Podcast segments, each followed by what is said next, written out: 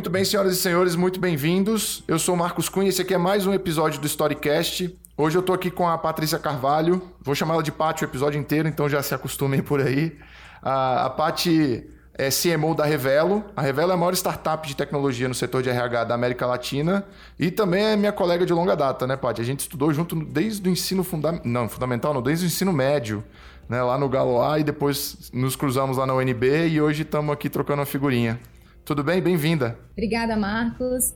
É, a gente se conhece há muito tempo e a gente se encontrou em marketing há muito tempo. Né? Então isso é bem legal. É, é, a gente troca, a gente vai poder trocar um papo aí navegando nessas áreas correlatas a marketing, a mercado, a audiência e tudo de novo que está surgindo aí em startups. Show, show. Paty, eu já tenho um pouco de contexto da tua trajetória, mas acho que é legal você contar um pouquinho da, da tua história, para o pessoal te conhecer, conhecer um pouquinho de por onde você já passou. É, e aí, no meio disso, a gente vai trocando algumas figurinhas aqui. Conta pra gente como é que foram esses seus passos aí no mundo do marketing, por favor. Legal, vamos lá. Então, eu nasci em Brasília e eu gosto de frisar que eu nasci, na verdade, em Taguatinga, que é uma cidade próxima, né, ao centro da cidade. E eu comecei a trabalhar muito cedo, assim, meu pai tinha negócio, então eu faço uma brincadeira que todo mundo fica feliz quando é adolescente que está em época de férias. Na verdade, eu não ficava muito feliz porque eu tinha que trabalhar com meu pai, mas foi uma escola incrível, assim, ele tinha um centro de distribuição de bebidas, então eu fazia recepção, eu, fa eu fiz atendimento, eu rodei o mercado, então foi, foi minha, meu início, assim, no, no trabalho, na, numa missão profissional. É, daí eu fiquei uns 3, 4 anos com ele, e isso desde o ensino médio, assim, trabalhando, e fui para a Universidade de Brasília e fiz administração lá. E na época que eu entrei em administração, eu comecei a estudar quais eram todas as possibilidades de, de especialização que a administração oferecia, né? Tinha gente que ia para a área pública, tinham pessoas que iriam para marketing, para finanças. Eu lembro que na nossa época, né, Marcos, falava-se muito sobre, sobre como a ascensão de, de, de finanças ia ser uma promessa para o mercado, assim, porque o trabalho financeiro estava trazendo muita, muita muito know-how para as empresas, para uhum. os pequenos negócios e para os grandes. Mas na época eu, eu comecei com RH, então é até um, uma, uma, um teaser aí da minha carreira, né? Hoje eu trabalho numa startup de RH, mas minha primeira experiência na empresa júnior foi na área de gente de gestão. É, eu me identifiquei muito com a área, porque tinha um propósito de, de, de trabalhar no desenvolvimento, desenvolvimento de carreira das pessoas, ser o RH da empresa, mas uh, o meu olho brilhou mesmo foi para marketing. Então foi nessa época que eu comecei em marketing e, e comecei a fazer projetos nessa área e me apaixonei. E depois disso, depois da empresa júnior, eu fui para, eu comecei, eu entrei no mercado de, de arquitetura de portais. Então, meu último projeto tinha sido relacionado a um site da Souza Cruz que a gente estava criando. E essa foi minha ponte para entrar no online. E tem uma coisa muito legal nisso que era quando eu comecei no online, né, a criar portais, é, pouca gente escrevia sobre isso. Né? O Twitter já existia, tinha algumas pessoas que estavam produzindo conteúdo sobre como criar como criar sites, como criar arquitetura de sites, como catalogar. E eu tinha, queria muito aprender sobre isso, então eu, eu lembro que eu era tão cara de pau que eu mandava mensagens via inbox no Twitter para os caras que estavam escrevendo, e hoje são grandes professores, grandes nomes da, do, do mercado, assim, sabe? É, quem, quem, desenhou o primeiro site comigo da Souza Cruz, inclusive, foi o, de, o arquiteto do site do primeiro site do G1. Que legal. E eu falava, nossa, tipo, sério, o meu site saiu junto com o G1, assim, no mercado. e, e, foi muito legal como você precisa se jogar e se conectar com pessoas para você ir adquirindo a bagagem deles, porque você dava salto, sabe? Eu não precisava, eu não testava um site e, e errava. Eu já, o cara já me falava assim, olha, isso aqui funciona, isso aqui não funciona. Então, depois eu fiz intercâmbio, voltei. Quando eu voltei, eu voltei a trabalhar no negócio da minha família. Então, eu fiquei três anos na, na Skin Cariol, que era, a gente tinha uma revenda em Brasília. É, depois desses três anos lá, eu fui trabalhar numa agência de mídia que representava veículos de mídia em Brasília, entre eles o canal Esporte Interativo, a Ele Mídia e o Twitter. Então, a gente trabalhava com Twitter em Brasília, então a gente apresentava a ferramenta de Twitter para o governo federal, era o que a gente fazia nessa época. Então foi mais uns dois, três anos e aí começou a Uber, assim, a, como a gente como a gente falou no começo, a Uber chegou chegou com uma proposta para mim via é, inbox do LinkedIn. É, eu me interessei por essa empresa e, e comecei daí numa, num, num sistema de, de tecnologia. A Uber aí não, ainda não existia aqui no Brasil, né? Você foi uma das primeiras, talvez não?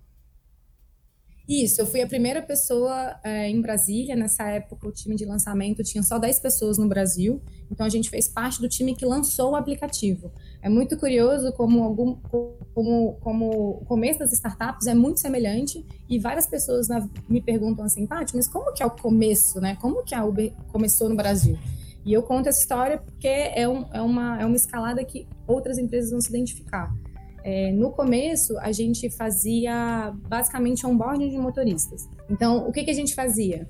A gente é, vendia o aplicativo para motoristas. Então, a primeira coisa era, a gente precisava de carros, né? Então, o que, que, que é a Uber? A Uber é um aplicativo que todo mundo sabe hoje, mas há cinco anos atrás as pessoas não sabiam. Então, o que, que a gente contava? Falava assim, olá, motorista. A Uber é uma plataforma, é um aplicativo que vai conectar você, motorista, com uma pessoa que precisa ir do ponto A ao ponto B.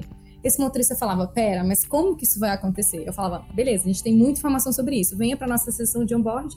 A gente fazia sessão de onboard nos hotéis de Brasília, então a gente reservava as salas de reunião dos hotéis e contava essa história do aplicativo. Essa é a tecnologia, a gente vai colocar para você uma pessoa que vai estar próxima de você, você vai poder se comunicar com ela, você busca, leva essa pessoa no lugar e aí ela te paga. E essas pessoas viam nisso uma oportunidade. Ele continuava fazendo transporte executivo e no tempo que sobrava daquele motorista daquele carro, ele estava dirigindo para Uber. Uhum. Então a gente fez a primeira sessão com 10 motoristas, depois a segunda sessão com 50 motoristas, depois com 100 motoristas e assim a gente começou. É, eu lembro que nas minhas sessões era engraçado que o motorista falava assim: Ah, gostei, quero entrar. Falei, então tá, dá seu documento, sua habilitação, eu tirava foto, eu escaneava o documento, aí eu mandava para subir na plataforma, aí o sistema de checagem, né, de antecedentes, fazia a leitura daqueles documentos para saber se estava tudo certinho, né? Porque segurança sempre foi uma prioridade para a plataforma.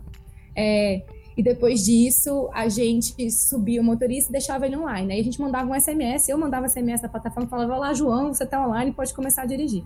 E assim a gente começava a equilibrar o marketplace. Então, é muito legal falar sobre o equilíbrio, né? A gente começa pela oferta ou começa pela demanda? Muitas pessoas me perguntam, Paty, você fazia marketing para usuário ou mais marketing para motorista? No começo a gente fazia mais marketing para motorista. Por quê? Eu não podia decepcionar o usuário.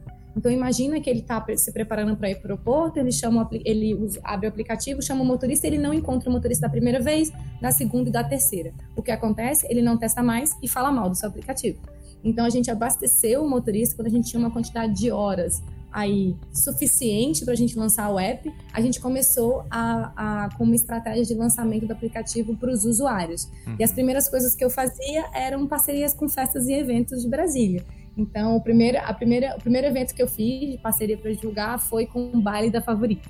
Então, agradeço demais os meninos que me ajudaram nessa época. A gente entrou na. na, na a gente mandou um inbox no Facebook assim: eu quero vender meu aplicativo no teu, teu negócio e vou dar 50 reais para todo mundo voltar para casa. Eles falavam: oh, partiu, vamos lá.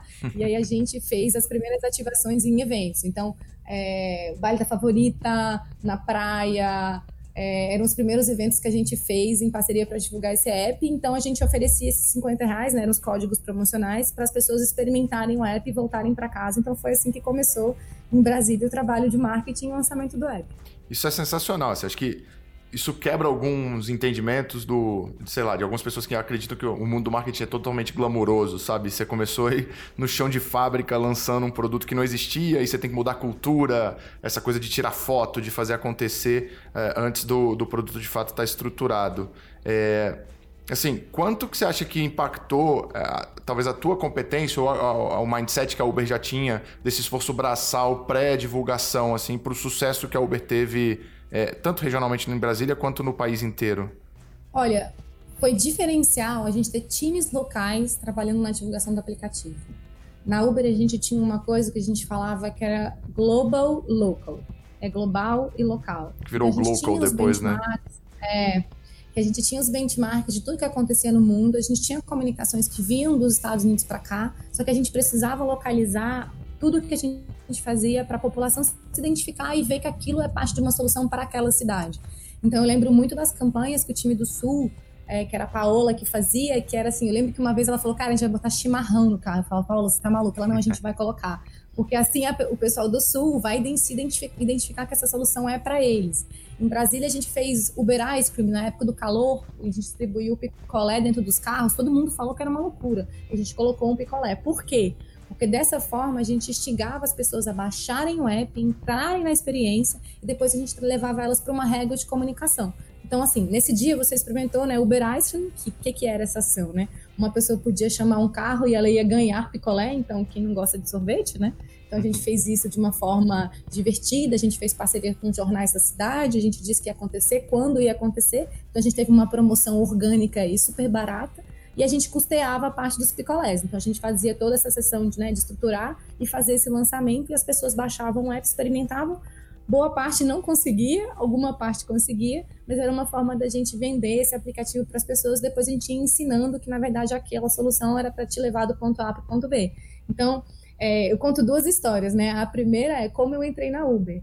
Eu recebi esse inbox né, do Tomás, ele falou: Olha, a gente a gente está lançando um aplicativo no Brasil, chama Uber, já estamos em 20 países, você quer fazer o nosso processo seletivo? Conforme eu fazia esse processo seletivo, Marcos, eu ia me apaixonando por aquela solução. É, todas as entrevistas foram em inglês, então eu falo, né, eu dou sempre esse adendo, assim, tipo, para o que você está fazendo e domina a língua, tipo, vai fazer, tem que, tem que fazer aula de inglês, tem que dominar a língua, tem que fazer aula de espanhol, tem que dominar a língua, porque isso realmente abre portas. Então, todas as minhas entrevistas, elas foram em inglês. O inglês era muito de turismo, assim, que era o inglês de Disney, e eu aprendi inglês basicamente é, assistindo Friends, é, então faltava, mas eu ia treinando e praticando e me ensaiava muito para as entrevistas para conseguir ter sucesso. Fui aprovada, e a melhor história é, né? Eu conversei com meu pai e falei, pai, eu tô fazendo um processo seletivo para uma empresa que chama Uber. E eles me chamaram e eu fui aprovada. Só que eu tô com dúvida, será que eu largo meu trabalho agora para ir trabalhar nessa empresa? Eles vão disruptar o táxi, né? Então eles vão mudar o sistema, eles vão tirar os táxis assim, porque uma pessoa vai poder pedir um carro, transporte privado, etc. Meu pai falou para mim, olhou bem no fundo dos meus olhos e disse: "Pati, não vai para lá". Isso não vai dar certo. Imagina, o sistema de táxi opera há dezenas de anos, centenas de anos no Brasil. É uma das profissões mais antigas do mundo. Isso não vai dar certo. Ainda bem que eu não vi meu pai, né, Marcos? Então, é só, é só isso que eu tenho para dizer. Meu pai tinha sido uma das primeiras profissões dele em Brasília, tinha sido taxista, então ele tinha a visão dele. É, meu pai, ele tem, teve, tem um negócio até hoje, ele é um super administrador, mas o que eu bati com ele foi, pai, sobre tecnologia eu acho que eu vou ter, ter que confiar nos meus instintos. E aí eu passei no processo seletivo e comecei na, nessa época na Uber. E era um trabalho muito difícil, assim, a gente fazia as parcerias com, com as festas, a gente fazia as ativações, e nessa época não tinha equipe. Eu lembro que uma, um dos eventos que a gente fez em Brasília foi o piquenique, você sabe aquela feira? Sei, sei sim. Bem É clássico muito legal, tem, né, maravilhoso, acontece no parque, tem de manhã os- as famílias vão com os filhos, super legal. E eu, e eu fiquei sabendo desse evento assim na quinta, o evento acontecia no sábado, e eu e o meu lounge, ele falou, a gente tem que ir, a gente tem que ativar o Uber lá, a gente tem que fazer alguma coisa, e eu não tinha nem um brinde assim no meu estoque. Eu falei, como que eu vou fazer uma ativação sem brinde? Eu liguei para todos os fornecedores de Brasília, ninguém entregava. Aí eu liguei para minha avó. Falei, vó, a gente tem um desafio, a gente precisa fazer 200 cupcakes para sábado. Ela Nossa. falou, não, eu preciso de mais tempo. Eu falei, não, vó, a gente vai assar esses cupcakes. E aí a gente foi para casa da minha avó, a gente fez 200 cupcakes, colocou uma tag da Uber e falou, olá. E aí ele montou a feira com os cupcakes da minha avó, com umas tags assim de como funcionava o app. Eu lembro que a Maíra Green, que é da, da, da Wiz, ela foi comigo na feira, porque eu também não consegui toda a equipe para ir comigo. E a gente ficou lá, olha, essa aqui é a Uber, a Uber funciona assim, você baixa o aplicativo, se você baixar o aplicativo, você ganha um cupcake. No fim do dia, a gente entregou os 200 cupcakes e fez 200 cadastros. Que legal. Então, assim, Big Hit, eu comemoro essa, esse, esse achievement, assim. E o trabalho que a gente fez de parcerias com eventos em Brasília foi benchmarking global, Marcos. Eu gosto sempre de falar como, como os eventos de Brasília, como os organizadores do- de, de, de eventos na cidade são profissionalizados, estão abertos a, a, a incentivar a tecnologia, a novas coisas na cidade. Isso, para mim, foi diferencial, assim. É, e é crucial para essa virada de chave de mudança de comportamento que vocês tinham que fazer, né? Vocês estavam com um produto que o público não estava acostumado a consumir. é, E, e- e além da criação do hábito, você tinha que fazer as pessoas entenderem o que, que você era. E eu acho que essa estratégia que vocês fizeram de ir no um a um, no corpo a corpo, de fazer esses tipos de oferta, de às vezes brindes simples que geravam essa atratividade, ajudava a pessoa a abrir um pouco a cabeça dela para essa nova oportunidade, né? É, mas eu queria que você falasse um pouco mais sobre isso, Paty. Assim, o o desafio de é, pegar um produto novo, um serviço novo que talvez seja na sua essência muito digital, apesar da, da entrega do transporte ele não ser totalmente digital, vai. É, como é que foi criar esse comportamento novo na cabeça das pessoas? Ah, o brinde era a porta de abertura, né? essa presença nos eventos e tudo mais. Mas como é que foi fazer essa, esse comportamento novo virar um hábito na cabeça do consumidor? Tem, tem alguns pilares que a gente precisa seguir, alguns passos que a gente precisa seguir para inserir uma nova tecnologia na vida das pessoas. A primeira coisa é, quando eu falo de eventos, depois eu vou para o online para divulgar aquela parceria, eu, eu vou numa estratégia de cross-mídia. Uhum. Então, é, a primeira coisa é, no online e no offline, como eu posso colocar a minha mensagem, apresentar o meu produto de uma forma que não invada a vida das pessoas e aquela propaganda não seja uma intromissão. Então, quando eu estou falando de um evento, as pessoas estão ali para se divertir, as pessoas estão ali para comer. Então, como que a minha marca entra naquela jornada? Uhum. Se é um evento para família, a minha marca tem que entrar num brinde que às vezes é para o filho.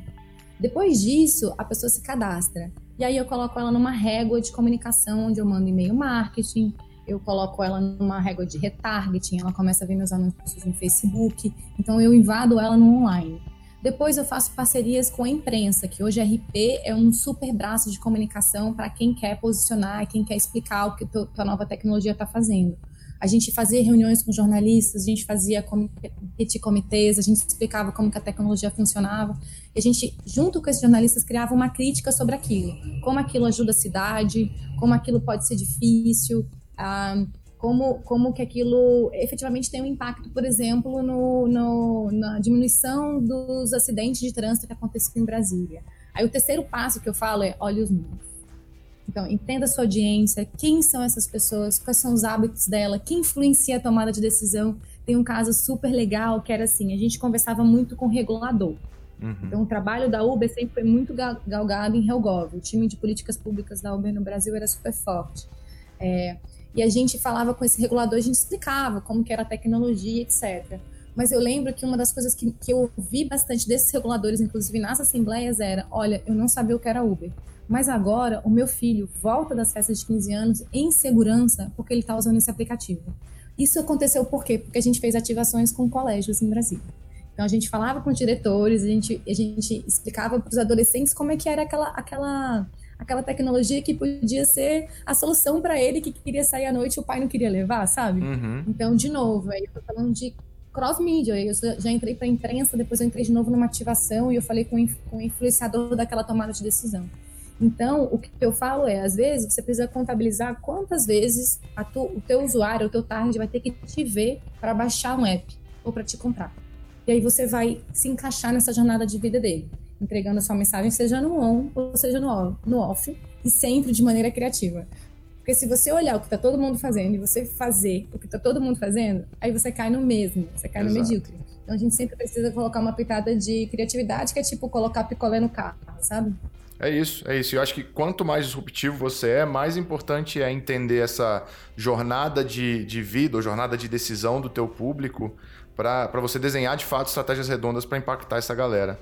Né? Quanto menos visibilidade você tem disso, se você vai na loteria ou você vai na cópia, é, maior a probabilidade de das pessoas não entenderem o teu valor, o teu diferencial e se posicionar. E, e é importante para quem está ouvindo ter o racional de que isso vale para todo e qualquer porte de negócio. Claro que negócios mais aportados, com mais grana, vão conseguir fazer uma, um, um estudo de jornada e impactar a jornada em diferentes plataformas, é, usando muito essa estratégia de cross-media de um jeito mais robusto, né?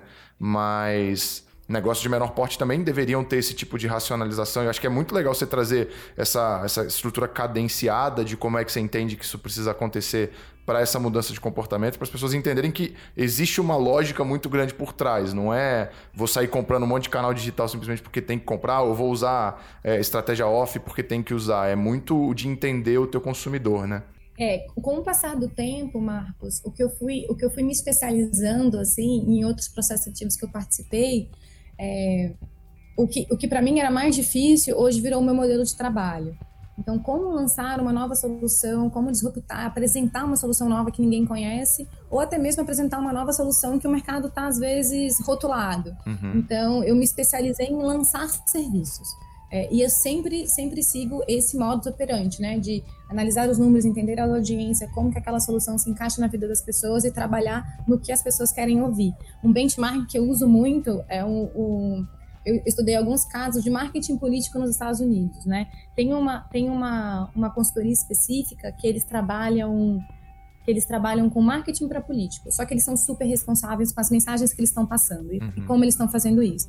Então, eles montam um portfólio de, de, de, vereadores que querem lançar campanhas políticas e eles fazem muitos grupos focais. Por quê? Porque o grupo focal ele reúne uma série de pessoas daquela comunidade e conversa com as pessoas sobre o que está faltando naquela comunidade. E aí eles entendem o que as pessoas querem ouvir. Mas não é só para fazer um marketing baseado no que as pessoas querem ouvir para ganhar. Eles só selecionam vereadores que querem efetivamente mudar a vida das pessoas. E aí eles criam campanhas políticas focadas no que as pessoas querem ouvir. Porque tem muito político que só fala dele. Total. Então eu vou fazer, essa é a minha história, isso é o que eu faço. Meu pai era assim, às vezes a gente vê essa cadeia, essa pegada de mensagem. E na verdade, o teu marketing tem que ser focado no que as pessoas querem ouvir. Então eu não vou falar que meu feature em 8 segundos conecta você com 12 carros e aí o melhor carro vai ser, vem ser entregue para você. Não. É, olha, você tem 5 minutos para entrar no carro e pegar seu voo e não perder, a Uber vai te ajudar. Então é esse, esse digest de mensagem que a gente sempre faz quando a gente entrega. É, tem um caso muito legal, Marcos, que, que eu gosto de contar, que é na, na época que a gente estava fazendo parcerias público-privado, uma das coisas que chegou para mim aqui, eu estava em São Paulo, era a gente quer fazer uma campanha para Maio Amarelo. O Maio Amarelo é o mês de prevenção a acidente de trânsito. Então, nesse mês, efetivamente, todos os Detrans nacionais, o extinto, né, Ministério do Transporte, ele, ele se organiza a, a sociedade é, civil e os órgãos do Detran para criarem campanhas de educação no trânsito. Então, tudo assim, isso acontece o ano todo, mas tem uma movimentação muito forte em maio, por isso que virou o Maio Amarelo, o mês uhum. de atenção aos acidentes de trânsito, né? É, nessa época, a gente já tinha feito campanhas de Maio Amarelo, assim, Marcos, todos os anos. Já era o terceiro ano que estava fazendo campanha de Maio Amarelo. Eu já tinha iluminado a Catedral de Amarelo, eu já tinha feito folder para as escolas, mas todas as vezes que eu olhava para trás, eu falava, gente, isso todo mundo está fazendo. Se for para fazer mais uma campanha de panfleto, eu não vou fazer. Legal. E aí a gente ficou com essa tarefa de casa, mas a gente queria fazer uma coisa com o Detran, que o Detran era um parceiro nosso, e eles procuraram a Uber nesse momento exatamente para falar, olha, é, a gente quer uma campanha legal, a gente quer fazer essa campanha com vocês, mas a gente precisa de uma ideia.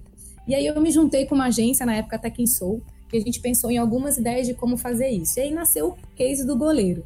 Então a gente olhou para os números, e que é o grande case do goleiro, né? Que uhum. ganhou sete prêmios africanos. Mas como que ele nasceu, né? A gente olhou os números de Brasília, tá? E, e, e com, eu lembro que essa época a gente estava com muito foco em Brasília e era quatro entre, quatro entre dez acidentes de trânsito urbano em Brasília acontecem por distração no trânsito. E sabe o que é distração no trânsito, Marcos? É hum. celular. Total. Então, uma pessoa está dirigindo, ela está olhando aquele celular, e aí ela, e ela se envolve num acidente de trânsito, esses pequenos. Eu subi numa calçada, eu comi uma faixa, às vezes dei um, ali a gente fala, dei, dei um empurrãozinho no motoqueiro, não deu um acidente fatal, mas são pequenos acidentes. Quando o policial chega até você, ou quando você vai fazer o boletim de ocorrência daquele pequeno acidente, você fala, ah, eu me distraí. E na verdade você estava olhando o celular. Eu fui a campo, tá? Eu fiquei numa na 410, norte e eu olhei 100 carros. E dos 100 carros que eu olhei, 45 carros estavam olhando o celular. Isso é uma loucura, no, né? No semáforo, da faixa, as pessoas estavam digitando, efetivamente digitando e usando o celular. E não era o Waze, tá? Elas estavam assim concentradas com aquele celular na frente. Talvez seja o Waze, eu não posso, consigo afirmar. Mas era um problema grave. Então eu falei, poxa, vamos, vamos falar sobre, sobre isso. Esse vai ser o tema da nossa campanha. Olhando para o mercado, o Bent, então eu vi que tinha muita gente, né? E por que, que a gente foi para o celular? Porque drinking driving, que é bebida e direção, as grandes marcas já tinham tomado conta. Então eu falei, uhum. vou falar de celular. E a gente começou a olhar algumas campanhas globais. E a gente decidiu fazer uma coisa com um tom positivo. Que é porque, né? Isso é uma curiosidade. Quando você faz uma campanha com um tom negativo, exemplo, sabe aquela. Tem umas campanhas francesas de acidentes no trânsito que a gente fala que jorra sangue na tela, sabe? Aquelas campanhas bem duras de acidente no trânsito. Só que aquele tipo de campanha, ela mais repele do que ela atrai a audiência a pensar. Porque ninguém se vê como vilão. Então eu falei, cara, o marketing que a gente tem que fazer é um marketing positivo, é entrar nas conversas. E aí a gente teve essa ideia de falar, vamos fazer o seguinte, não pode celular no trânsito, não pode celular em nenhuma situação. Qual que é uma situação que seria muito estranha a gente ter um celular? No Campeonato Brasileiro, um goleiro segurando o celular durante o jogo. E a gente começou uma saga de conseguir. Então, essa foi a ideia, né? Que até quem sou trouxe pra gente. A gente se apaixonou na hora. Eu falei, gente, derruba todas as outras ideias, a gente vai com essa. E a gente conversou com alguns times de futebol no Brasil que topavam fazer essa campanha com a gente. O Atlético Paranaense topou. Então a gente fez uma reunião com eles, a gente colocou o celular na mão do goleiro. E aí o Santos, que é o, o, o, o goleiro do Atlético Paranaense, durante um jogo contra o Botafogo, por dois segundos segurou esse celular em mãos e aí a gente tirou uma foto e essa campanha viralizou. Como, gente, o que, que o goleiro tá fazendo? Viralizou se demais, eu lembro disso.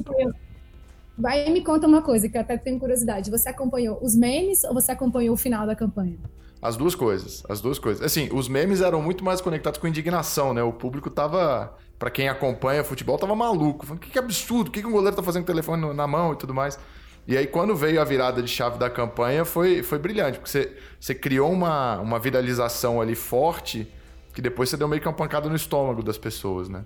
Foi exatamente isso, assim, a gente, o, o ponto-chave que eu gosto de contar sempre uma campanha, que é como ela pode ser aplicada em outros mercados, é não adianta uma marca achar que ela vai criar uma conversa em torno delas, dela mesma. Algumas marcas conseguem, mas não é a maioria. Você só consegue gerar conversa quando você entra dentro de uma conversa. E a gente estudou, o futebol gera muita conversa no Twitter. São milhões de tweets todos os dias, no dia, na quarta-feira, quando tem jogo. Eu falei, pera, se a conversa está acontecendo ali, vamos para aquele momento. Então a gente conseguiu viralizar com, dois, com duas ações. A primeira foi, a gente estava em parceria com o Benja, que é um, um jornalista esportivo, uhum. e ele de Portugal tweetou, pode ir, Arnaldo. E era uma foto oficial nossa, né, que ninguém sabia, do jogador segurando o celular. Depois a gente, a gente brifou também um, um torcedor fanático do Atlético que, tinha, que era administrador dos maiores grupos de WhatsApp. E aí ele viralizou a foto e o vídeo e falou: Gente, acabei de ver ele era infiltrado, a gente fala. Uma, um vídeo do Santos segurando o celular durante o jogo. Meu Deus, o futebol enlouqueceu. E aí essas conversas começaram. A gente tinha no nosso uma fábrica de memes. Então, basicamente, posso ter quase certeza que um dos memes que você recebeu era da nossa fábrica de memes. E aí era um monte de piada, né? Será que o Santos está falando com a mãe? Porque era dia das mães, das mães. Será que é um contatinho? Então, tinham todas essas piadas que a gente ia turbinando. Quando a gente percebeu, isso entrou no noticiário do esporte. Então, a Fox cobriu, o ESPN Sport, isso, isso, dominou o noticiário esportivo. O ponto alto do, do case foi quando o Fantástico deu. Então, Tadeu, a gente falou com o Tadeu Schmidt, é, e, e, o cavalinho do Fantástico deu, né? Ele estava segurando um celular. E aí a gente falou: pera, esse momento aqui a conversa está acontecendo, como que a gente cola a marca da Uber nessa conversa? Então, a gente mandou o Santos para casa, o goleiro, a gente encerrou a coletiva de imprensa e falou: amanhã a gente solta uma nota contando para vocês o que aconteceu. Isso tudo, a assessoria e o marketing do Atlético Paranaense, que foi muito parceiro essa época. E aí, no domingo, a gente fez a coletiva de imprensa, na segunda, na verdade, a gente fez a coletiva de imprensa e falou: essa é uma ação da Uber de prevenção a acidentes. E o Santos falou uma frase incrível: que ele falou, olha, vocês estão indignados comigo com o celular no carro, mas não, não com o celular no gol, mas na verdade não pode celular no carro. Então, se for dirigir, não use o celular. E a gente fechou a campanha. Foi esse case incrível que a gente fez e, e é uma das coisas mais, dos maiores achievements da minha carreira. Não, e é, é, sensacional o insight de que não, não, importa o que você quer falar, importa do que, que as pessoas estão falando e como é que você consegue se conectar com isso de uma forma verdadeira, né?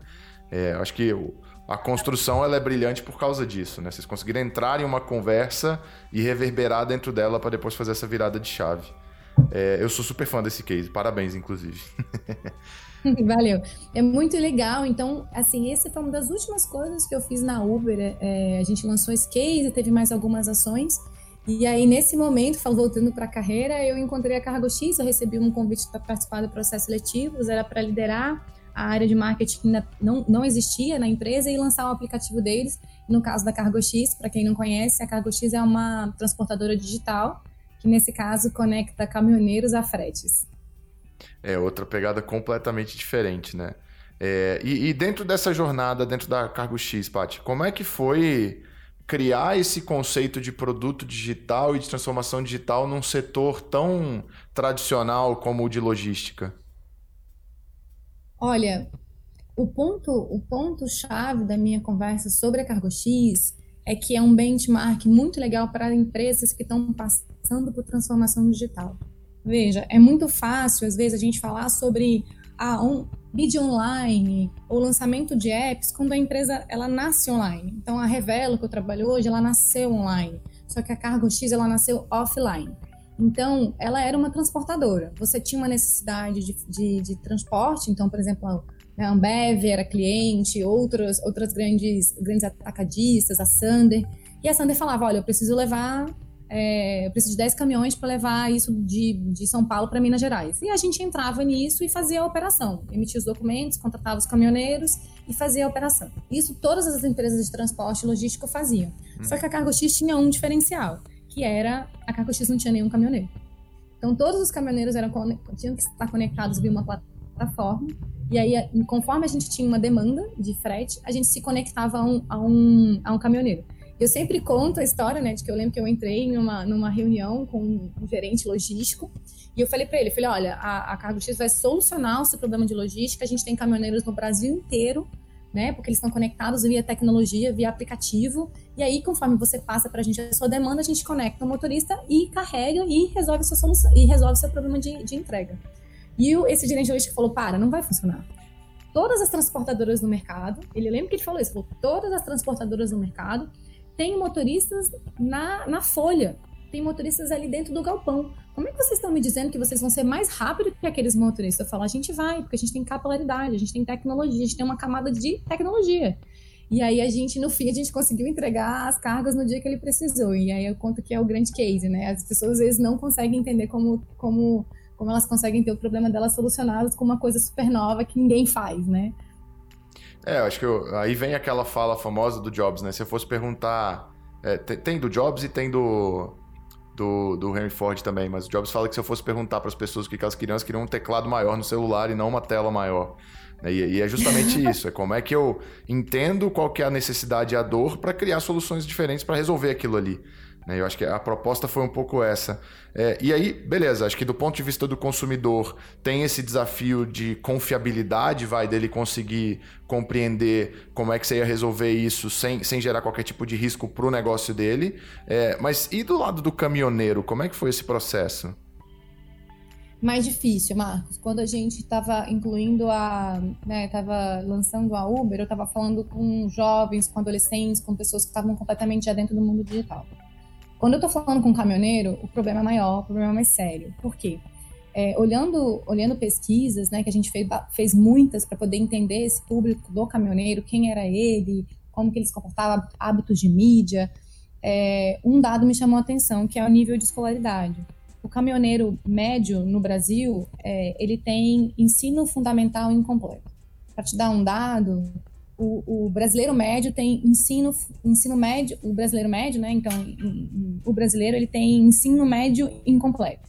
Então, o caminhoneiro tem ensino fundamental incompleto. Ou seja, inserir uma tecnologia para uma pessoa que às vezes não, não consegue ler é muito difícil. Uhum. Então, aí entram as novas soluções onde você precisa ser cada vez mais didático. Os, os, os vídeos que ensinavam os caminhoneiros a, a, baixar o app, a gente fazia vídeo e fazia áudio, porque a gente entendeu que eles usavam muito o WhatsApp para se comunicar. Então, a gente pegou. O que, que era meu desafio? Meu desafio era, era colocar o aplicativo na mão do caminhoneiro. Então, o meu primeiro passo foi entender quem, como que, quem era esse caminhoneiro, o perfil dele, e depois adaptar toda a minha solução à necessidade dele. Então, a gente nunca pode empurrar a porta. A gente uhum. sempre tem que analisar os dados e entender como que a gente digere esse material e a gente entrega na mão da, da, das pessoas da melhor forma possível. Então, aí eu fiz todo esse caminho de mídia. A, a, a gente usava, por exemplo, para Uber, eu lembro que eu fazia muito Instagram e fazia muita parceria para os motoristas, eu continuei fazendo parceria com postos de gasolina. Então, eu estava onde ele estava. É, eu comecei a fazer muito mais campanha de WhatsApp, porque ele não usa Instagram, o motorista não está no Instagram, o motorista está no Facebook. Então, as comunidades de Facebook eram muito legais. É, então, a gente, a gente fazia muita coisa ali. Então, é toda essa adaptação. E eu lembro que eu tenho esse dado, esse dado que, que, que, que era o nosso desafio, né? Quando eu entrei na Cargo X, só 20, 25% dos motoristas usavam aplicativo para fazer um frete. E quando a gente, quando a gente encerrou esse projeto, 90% dos motoristas faziam frete via aplicativo. Então todo o processo logístico acontecia com o motorista sendo conectado via app. Isso foi muito legal, é, né? Ver todas as dificuldades e conseguir fazer isso acontecer. Legal, legal. É, e aí, para o pessoal saber, assim, quem não vinha via app, como é que era esse processo de abordagem? Era telefone? Era tinha algum mecanismo específico para você abordar esses motoristas antes do app? Então, como que funcionava, né? É, então, é, o nosso, a nossa a plataforma da Cargo X, ela fazia o seguinte, né? Ela, de um lado, ela conectava, o, ela fazia o cadastro e conectava esse motorista com uma carga. Quando a gente não tinha um aplicativo, não, não fazia isso online, a gente fazia via WhatsApp, basicamente. Então, o motorista, a gente, a gente, como é que fala? A gente divulgava as cargas no WhatsApp, aí o motorista se interessava por aquela carga, daí a gente ligava para o motorista, a gente pedia os documentos para ele via WhatsApp também, e aí a gente fazia manualmente a subida desses documentos no sistema. Então, era um, era um trabalho muito mais difícil. É, e aí foi até o que a gente conversou mais cedo, que tinha uma coisa que é, quando a empresa ela não nasce digital, a gente também precisa fazer com que os times internos é, entendam e sejam os principais champions, né? Então, as principais pessoas que entendem a tecnologia. Quando eu, então, recapitulando, quando eu entrei na Cargo X, eu tinha que lançar o aplicativo para o time, para os caminhoneiros. Mas aí eu me deparei com, uma, com um desafio de que eu tinha que lançar, na verdade, esse aplicativo para o nosso time interno. Então a gente fez vários workshops, a gente contou o que, que como que a tecnologia podia mudar, como que os processos podiam ser mais rápidos, como que ele podia achar mais caminhoneiro assim, como que aquele caminhoneiro já ia estar mais né, certo que era para aquela carga específica, como que os documentos podiam ser enviados. E a gente vendeu essa solução para o time interno, para o time de operação, e depois a gente fez isso da porta para fora. Então a gente fazia muita competição, é, e aí já remontando os nossos tempos de, de, cervejaria, né, Marcos? Que era aquelas competições entre times, como que a gente vendia soluções, a gente fazia as pessoas se engajarem, a gente tinha moeda virtual, a gente tinha moeda física, a gente fazia tudo, tudo, a gente fazia um marketing interno mesmo para que aquela solução chegasse no nosso time de operação. Depois que a gente venceu essa barreira, a gente começou a lançar para os caminhoneiros. Legal. E aqui tem um ponto que eu gosto muito, que é muita gente distancia muito o mundo de marketing do mundo de cultura de negócio, né? E principalmente nesses contextos de transformação que a gente está passando, de inovação muito forte no mercado, de disrupção, de tecnologia e transformação digital virando uma pauta muito grande, é, a gente vai vendo como as coisas se misturam do ponto de vista de compreender padrões de comportamento, perfis para definir mecanismos de distribuição de mensagem dentro da empresa também, né? o famoso employer branding ali aparecendo como um termo de fato cunhado para essa coisa de relacionamento entre marca e pessoas do time da organização, né? É, quanto que você acha que a, a, as suas competências de marketing ajudaram nesse processo de construção de uma cultura nova e de implantação é, de tecnologia dentro de uma empresa mais tradicional? É um trabalho de parceria entre marketing e os times de RH. E aí o meu conhecimento em marketing foi diferencial para a gente melhorar a qualidade da comunicação. E aí o time de RH interno, que era nosso parceiro, era um time que entendia quem eram aquelas pessoas. Então, é como se os, os estudos foram, fossem fornecidos pelo, pela área de recursos humanos. Uhum. É, então, essa parceria entre o time de marketing, de comunicação e o time de RH é que faz o diferencial para a gente conseguir fazer com que a cultura seja forte, com que a comunicação cheie e que as pessoas sejam parte daquilo. Legal, legal.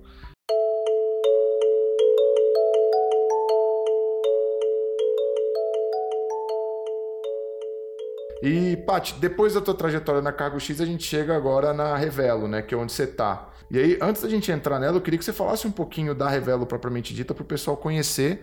É, e aí a gente mergulha um pouquinho em como é que está sendo a tua jornada e teu desafio aí dentro. A Revelo é uma das maiores startups de recursos humanos da América Latina. Qual é a nossa proposta? Qual é o nosso objetivo como empresa? A gente tem uma solução que conecta candidatos a empresas no Brasil inteiro. Então, diferente do modelo atual de, de sites de vagas, o que, que a Revelo faz? Uma pessoa, ela quer mudar de trabalho. E aí, a gente também faz muitas campanhas hoje, aí já abrindo um asterisco, né? Para poder falar para o brasileiro que ele pode mudar de trabalho mesmo quando ele está trabalhando, sabe? Então, ó, eu estou no meu trabalho, não estou muito feliz, eu quero dar o próximo passo na minha carreira.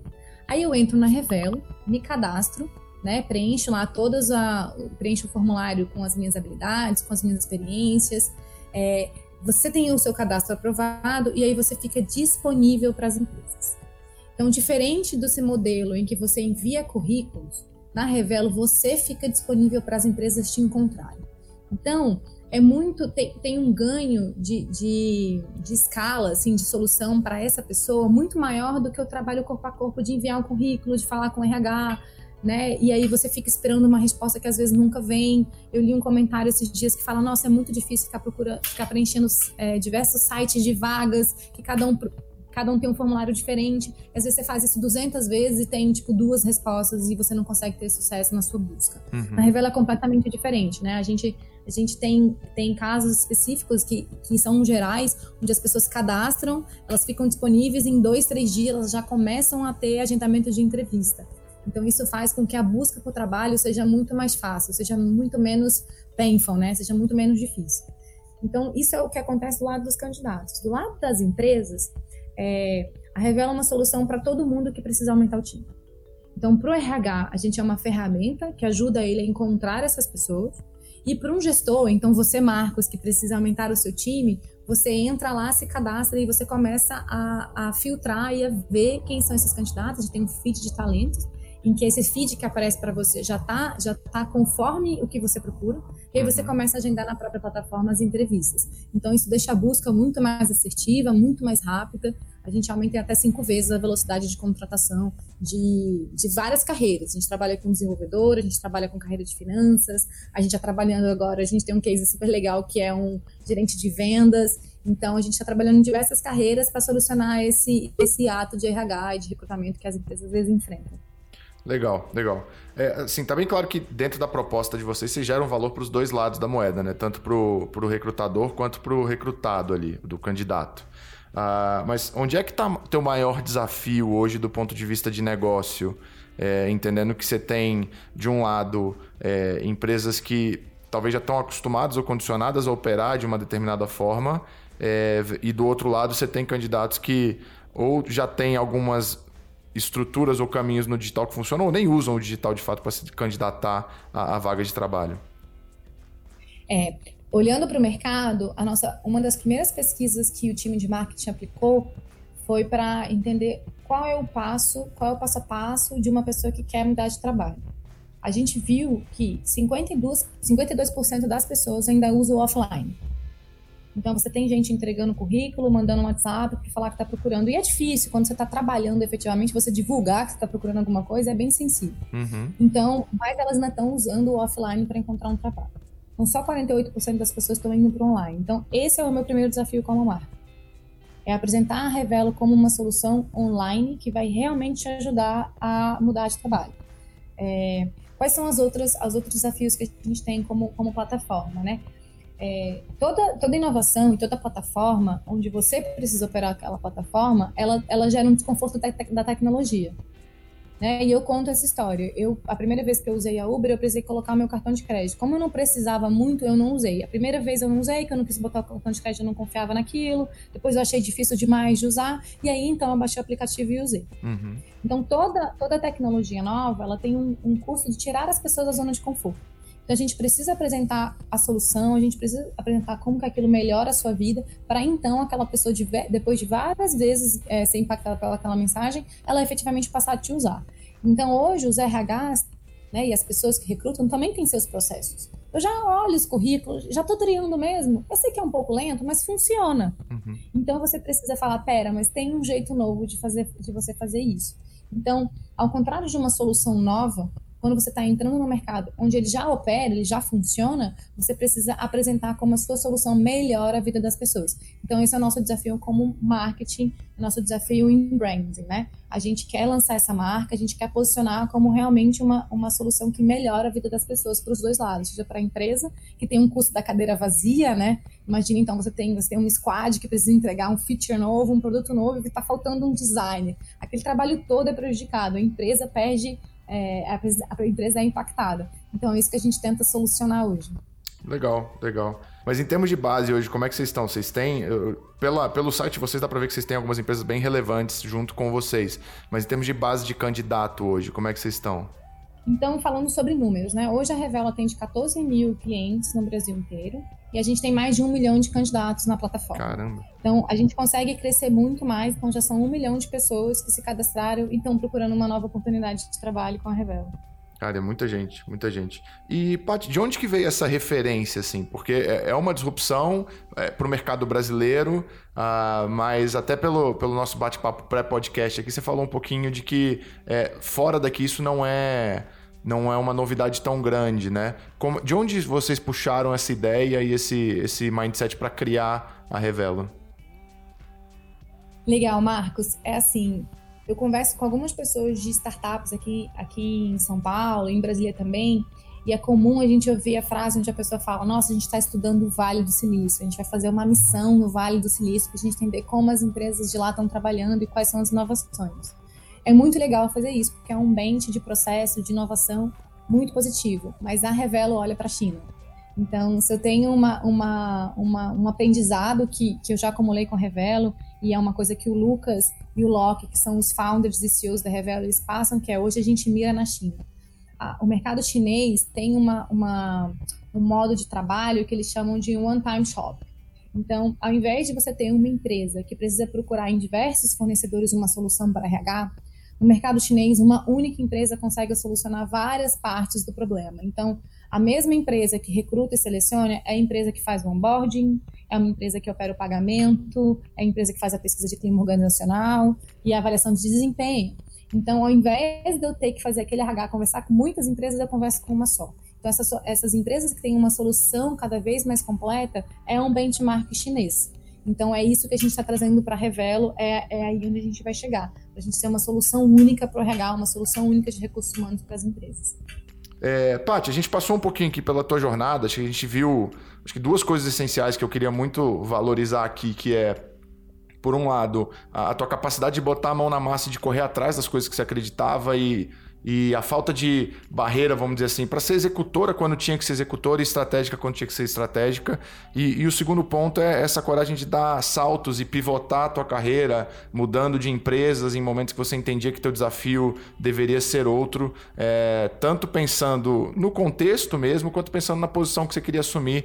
É, e hoje chegar na posição que você está aí de CMO. E eu queria escutar de você assim, que insight você traz para quem quer ter uma carreira similar a essa, quem quer dar passos estratégicos e se posicionar bem no mercado lá na frente. Marcos, eu falo que esse é meu momento He-Man, assim, é quando eu quero passar uma mensagem final e que marque mais, né, e que as pessoas possam usar. É, tem que ser protagonista da carreira e tem que olhar para a inovação. Então, essas são as dicas, assim. Os mercados tradicionais, eles estão inovando, mas eles estão inovando de uma maneira mais lenta. As novas startups, os novos serviços, os novos, novos aplicativos, a inovação está ali. Então, se eu, se eu, dou uma dica para as pessoas, é guie a carreira para a tecnologia. E tenha esse olho na tecnologia no mercado global. Assim você consegue escolher as empresas que você vai trabalhar, e mesmo que você não consiga essa posição específica, você ganhou aquele conhecimento, e daí quando você for fazer um processo seletivo novo, você já está pronto. Então a gente tem que se preparar para estar tá pronto. Então a gente sempre brinca, não é sorte, é preparo. E que bom que a sorte sempre me encontrou. Mas a gente, eu sempre me preparei muito é, para conseguir dar esses saltos. Né? Então hoje eu estou na Revelo como CMO, com um time de né, 15 pessoas, mas teve essa, essa trajetória inteira e sempre me preparando e olhando para frente. Então, quem quer trabalhar em Brasília isso, e empreender em Brasília tem muito mercado. Quem quer vir para São Paulo, começa a falar com as pessoas. Então, se cadastra na Revelo ou vai via LinkedIn, mas tem, se foque nisso que dá certo. Assim, é, esse é minha meu resumo. É, eu acho que tem uma fala tua aqui no, no meio do podcast que é eu escolhi me especializar no que para mim era o meu maior desafio, que é a questão do lançamento. E eu acho que esse mindset ele é muito importante para quem quer discutir evolução de carreira, seja empreendendo, seja é, de fato galgando posições estratégicas dentro de negócios. A gente precisa olhar para o que de fato é mais desafiador é, dentro do setor onde a gente está se especializando e entendendo se a gente tem as competências necessárias para isso, mas buscar se especializar de fato, lançar produtos digitais, lançar negócios, posicionar negócios bem na cabeça do consumidor e de outros stakeholders é provavelmente um dos maiores, se não o maior desafio de um profissional de marketing e, e escutar você falando que, poxa, eu entendi que aquilo ali era um mega desafio e eu escolhi me especializar nisso e, e hoje olhar para trás e ver que isso isso talvez seja um atributo de valor que te posiciona muito bem na hora de ser selecionado ou não, é, é muito a consequência de um mindset de quem está correndo atrás e quer, quer de fato evoluir. Né? E acho que se conecta muito bem com essa mensagem. É, e a divisão de propósito, assim, é, é, eu sempre vejo qual é o propósito final. Então, na época, é, desde o começo de carreira, a gente trabalhava com Twitter, né? Na Street Media. E a gente falava, cara, as conversas estão acontecendo no Twitter, como que o governo está fazendo publicidade sem o Twitter? E a gente falava com os departamentos de marketing do governo, falava, não, esse negócio de Twitter não funciona. E a gente falava como que funcionava. É, então, e o meu propósito era esse, era falar, olha, aqui está a inovação. E na Cargo X era isso, ah, o motorista de caminhão não vai usar o aplicativo, mas se ele usar, ele vai mudar a vida dele, ele vai incrementar a vida da a renda da família e todo mundo vai é, melhorar de vida. Então, essa, esse compartilhamento de propósito não é dos milênios, a gente falou isso no começo da nossa conversa, eu acho que isso sempre existiu. Então, o trabalho remoto, a flexibilidade, na verdade, ela tem por trás uma gestão de responsabilidade, é assim que a gente conduz os times aqui. Então, os meus times, a gente sempre, eu sempre coloco para eles qual é a visão de uhum. propósito em cada cadeira, em cada projeto porque é só assim que as pessoas conseguem ver o zoom out, sabe? E aí, do lado do, de quem vai empreender, de quem vai trazer uma nova solução, ou quem está à frente dos departamentos de marketing, é entender o público de uma forma muito personalizada, então continuar com as conversas. Eu ainda faço questão de ir em, em reuniões com o time comercial, escutar áudio de SDR, é, entender como é que quais são as dúvidas daquele, daquele cliente, que é aquele meu grupo focal que eu falei no comecinho de marketing político, acho que a gente nem entrou aqui, mas é como que a gente posiciona a nossa mensagem de uma forma que é o que as pessoas querem ouvir, não você imputando qual é a sua solução para aquelas pessoas. Então é isso hoje que é o desafio da Revelo, é como que a gente muda a percepção de mercado que está focada e leva a solução para elas. Sensacional. Paty, eu acho que a gente tem papo para uns dois ou três episódios de podcast aqui para a gente marcar depois. É... Quero muito te agradecer de verdade, acho que foi sensacional poder trocar essa ideia contigo. É... Te desejo ainda mais sucesso e espero te ver em outros episódios aqui mais para frente. Obrigado. Maravilhoso, Marcos. Parabéns pela iniciativa. É, isso está gerando muito, um conteúdo muito legal. Acompanho os outros podcasts, então quem está ouvindo, continue ouvindo. Assim, tá muito legal. Valeu, Marcos. Show, valeu. Pessoal, se você gostou do episódio, não deixa de avaliar, não deixa de seguir a gente também dentro da sua plataforma de streaming. E a gente se vê semana que vem. Muito obrigado. Tchau, tchau.